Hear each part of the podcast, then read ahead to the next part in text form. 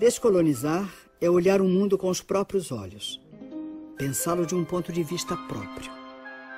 O centro do mundo está em todo lugar. O mundo é o que se vê de onde se está.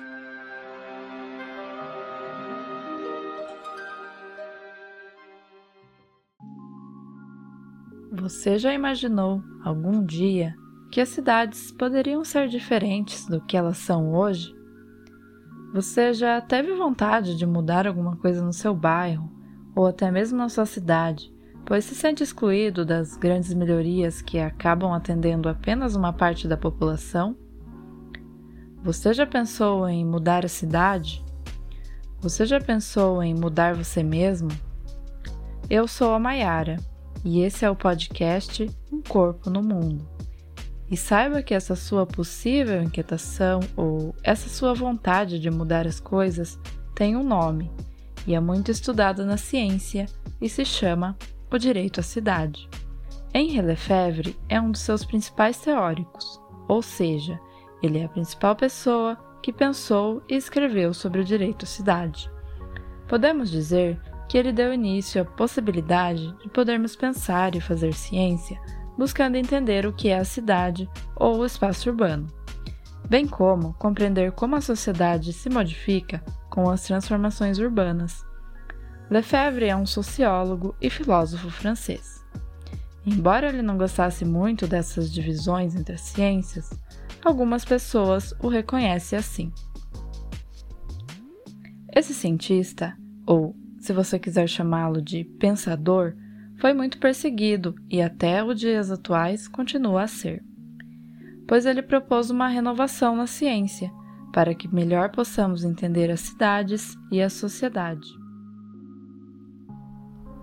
Em seus caminhos e experiências trilhadas ao longo do tempo, ele se deparou com um pensamento muito engessado e fechado sobre a sociedade e sobre as cidades, e ele o denominou de ponto cego. E como Lefebvre é um pensador que leva em conta o movimento da sociedade, ou seja, a transformação do espaço e a renovação do mesmo pela ação histórica humana, isso fez criticar a ciência que é dividida em partes, pois para ele a ciência dividida dessa forma atende os interesses do mercado. Ele pensava em um outro tipo de fazer ciência, ou um outro tipo de pensamento, que trabalhasse em favor da sociedade, para que todos e todas pudessem pensar. Seria uma ciência cidadã. As pessoas poderiam ajudar nesse processo de pensar a cidade.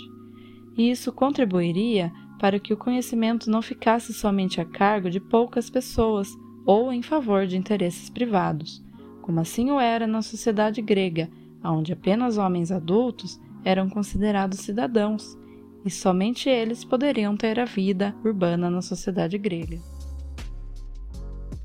Preocupado com essa situação sobre o entendimento do espaço urbano na sua sociedade, Lefebvre trabalhou muito em prol da educação das pessoas de sua época. Segundo o sociólogo brasileiro José de Souza Martins, professor da USP, Henri Lefebvre deu cursos em fábricas para operários e tornou-se um ativista da educação em Paris. Lefebvre escrevia à mão, e não em letras muito legíveis.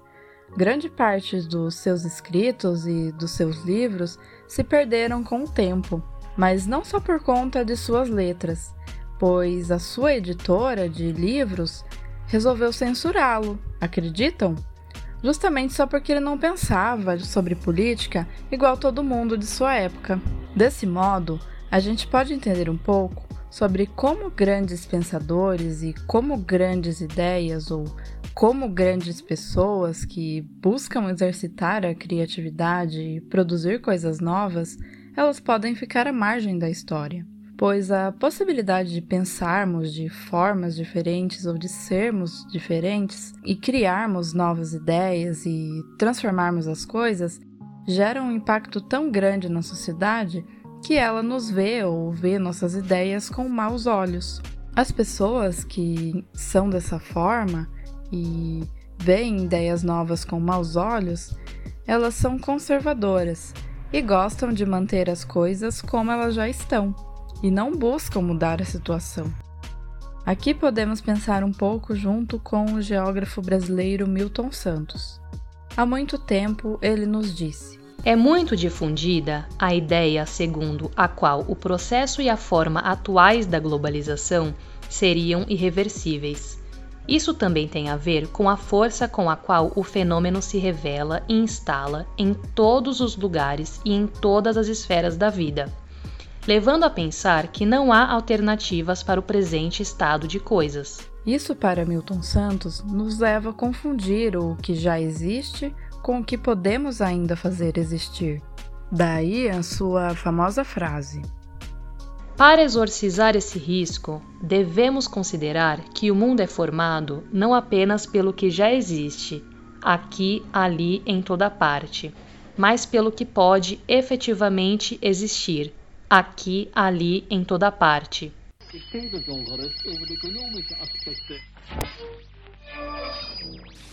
Os atores que vão mudar a história são os atores de baixo então eles vão agir a partir de baixo para cima. Os pobres em cada país, os países pobres dentro dos diversos continentes, os continentes pobres face aos continentes ricos. De tal forma, nós não vamos ter uma evolução é, sincronizada como essa, digamos assim, do processo de globalização. Haverá explosões aqui e ali, em momentos diferentes, mas que serão impossíveis de conter. O mundo é um conjunto de possibilidades, um conjunto de possibilidades que nós podemos nos apropriar para propor algo novo. É aqui que entramos na discussão sobre o direito à cidade. Tanto para Lefebvre como para Milton Santos, pensar em mudar a cidade ou em outra cidade é um trabalho. Um trabalho que exige o exercício da nossa imaginação e da nossa criatividade. Isso nos requer o uso pleno do espaço e do tempo. Como assim o uso pleno do espaço e do tempo? Ora, é o direito de podermos usar o tempo e o espaço sem concessões sem não nos sentirmos excluídos ou roubados desse direito. Por isso, na sociedade que vivemos hoje, que é a sociedade capitalista, seria um pouco improvável de experienciarmos plenamente o direito à cidade. Mas isso não significa que não podemos lutar para que ele seja algo que possa efetivamente existir e que possamos praticar. Por meio da mudança da cidade, mudamos a nós mesmos é uma autocrítica sobre a sociedade em que vivemos e ajudamos a construir. Além disso, é um direito comum antes de individual, já que essa transformação depende inevitavelmente do exercício de um poder coletivo de moldar o processo de urbanização. A liberdade de construir e reconstruir a cidade e a nós mesmos é, como procura argumentar, um dos mais preciosos e negligenciados direitos humanos. Nos disse David Harvey. Você não se lembra que, para estarmos aqui estudando hoje em uma escola pública no Brasil, nossos ancestrais lutaram por isso?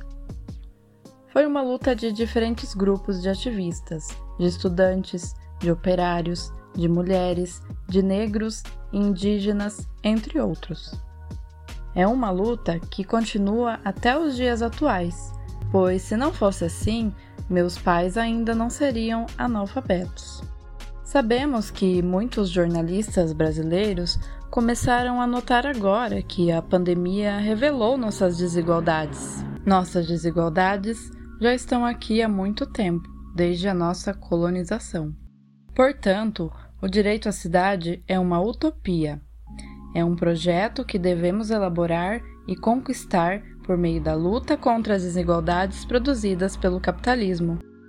No sistema econômico e na sociedade vigente em que vivemos, a cidade ou os espaços são concebidos e pensados para serem consumidos e comercializados. É assim quando experimentamos viver na cidade de hoje. Pagamos para assistir um filme no cinema, pagamos para pegar um ônibus, pagamos para comer ou acessar o shopping, pagamos para assistir um show. Ou seja, pagamos para ter momentos de lazer e para ter acesso aos espaços. E poucas são as possibilidades para nos apropriarmos da cidade e dos espaços como um direito de todos e todas.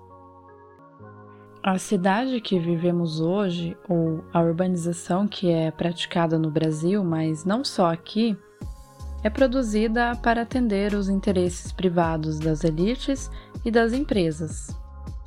Isso faz com que nós moremos em lugares muito afastados da vida urbana e nos faz não aproveitar os espaços em sua plenitude, ficando reservado a apenas uma parte da população que possui capital para fazê-lo. Uma forma de reconhecer o nível de desenvolvimento no planeta é observar a quantidade de luz que as cidades emitem à noite. A foto do satélite revela um nítido contraste entre o desenvolvimento ao norte e ao sul da Terra. A renda dos 500 indivíduos mais ricos do mundo é superior aos ganhos dos 416 milhões mais pobres. Em 1990, um norte-americano ganhava em média 38 vezes mais que um tanzano.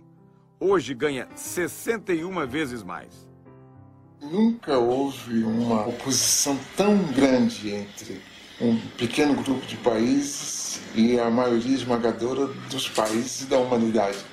Então nós temos é, um terceiro mundismo é, em germe muito mais forte do que antes.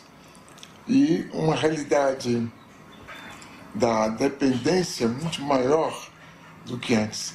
E talvez por aí é que vai surgir essa possibilidade de a gente construir um mundo de outra forma. O direito à cidade significa pensar em uma outra cidade e em uma outra sociedade, diferentes da qual vivemos. A sociedade atual, que é capitalista, se configura e tem a sua base na desigualdade. Poucos possuem muito e muitos possuem pouco.